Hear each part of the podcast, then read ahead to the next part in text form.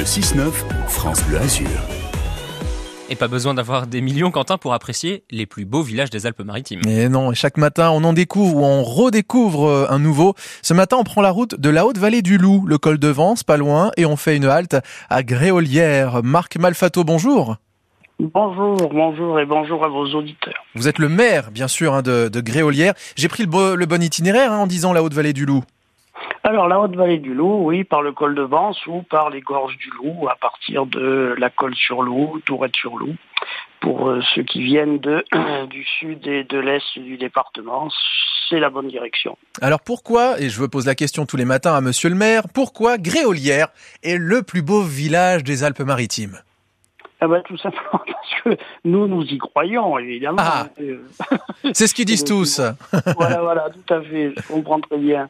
Alors, le, le, le patrimoine d'abord, le patrimoine communal qui est important, hein, avec euh, deux églises, trois chapelles, deux châteaux, on en parlera peut-être tout à l'heure, et puis euh, un site qui a été parcouru aussi à l'époque romaine par une voie qui partait de Vence jusqu'à Castellane. C'était pas une voie militaire, c'était une plutôt une voie de, ravitaillement hein, pour euh, l'agriculture.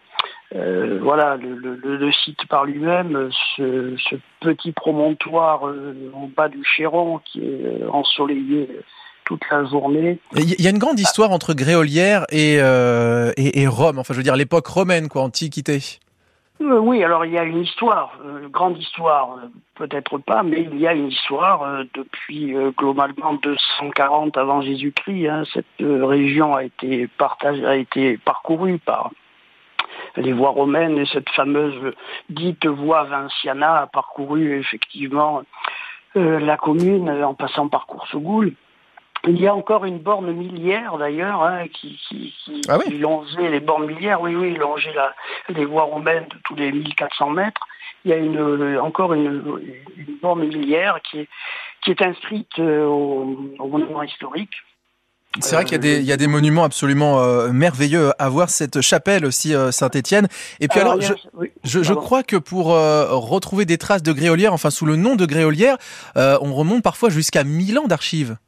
Euh, oui, on est en 1033, on voit apparaître euh, la, première citation, alors sous, un, sous, sous, sous une appellation un peu différente, hein, puisque Gréolière serait un dérivé de Graglia qui serait euh,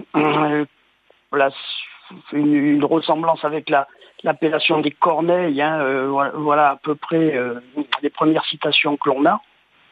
Et euh, évidemment, au fil du temps, on a eu euh, quatre ou cinq sites qui ont d'abord été occupés et euh, des occupations à vocation de défense, hein, plutôt vers le Moyen Âge, puisque les deux châteaux, enfin le, le, château du village et la forteresse qui est sur les hautes gréolières ont subi un certain nombre d'attaques qui visaient à protéger la vallée du Loup des avancées du côté de Castellane. Donc euh, effectivement, ça c'est un point historique, euh, on va dire assez assez précis, hein, Monsieur le Maire. Pour le coup, on refait toute l'histoire de, de Gréolière. Euh, il y a un avantage aussi concernant la, la commune. Là, je reviens à notre époque, c'est que la commune est ensoleillée toute l'année.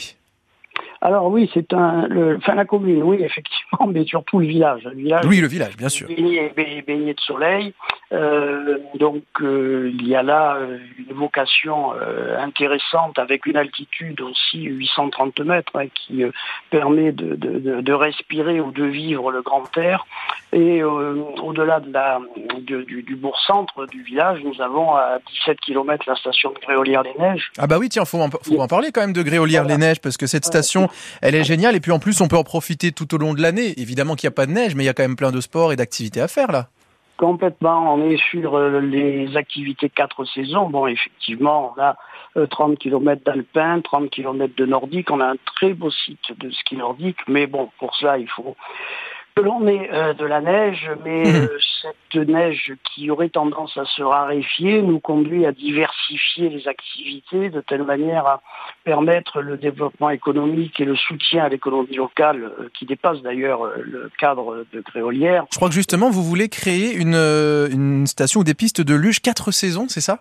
C'est ça, on est sur le projet d'une luge 4 saisons qui euh, devrait normalement être euh, inauguré en 2023, voire en 2024, puisqu'il y a quelques études environnementales à faire de manière complémentaire, puisque la biodiversité est très riche sur euh, Gréolière et particulièrement Gréolière des Neiges. Nous avons quelques espèces très rares protégées comme la vipère d'Orsini, qui euh, mérite toute l'attention des services de l'État et qui nous demande à chacune de nos tentatives de réalisation des études très poussées telle manière à vérifier que le biotope ne sera pas perturbé. Enfin voilà, au-delà de ça.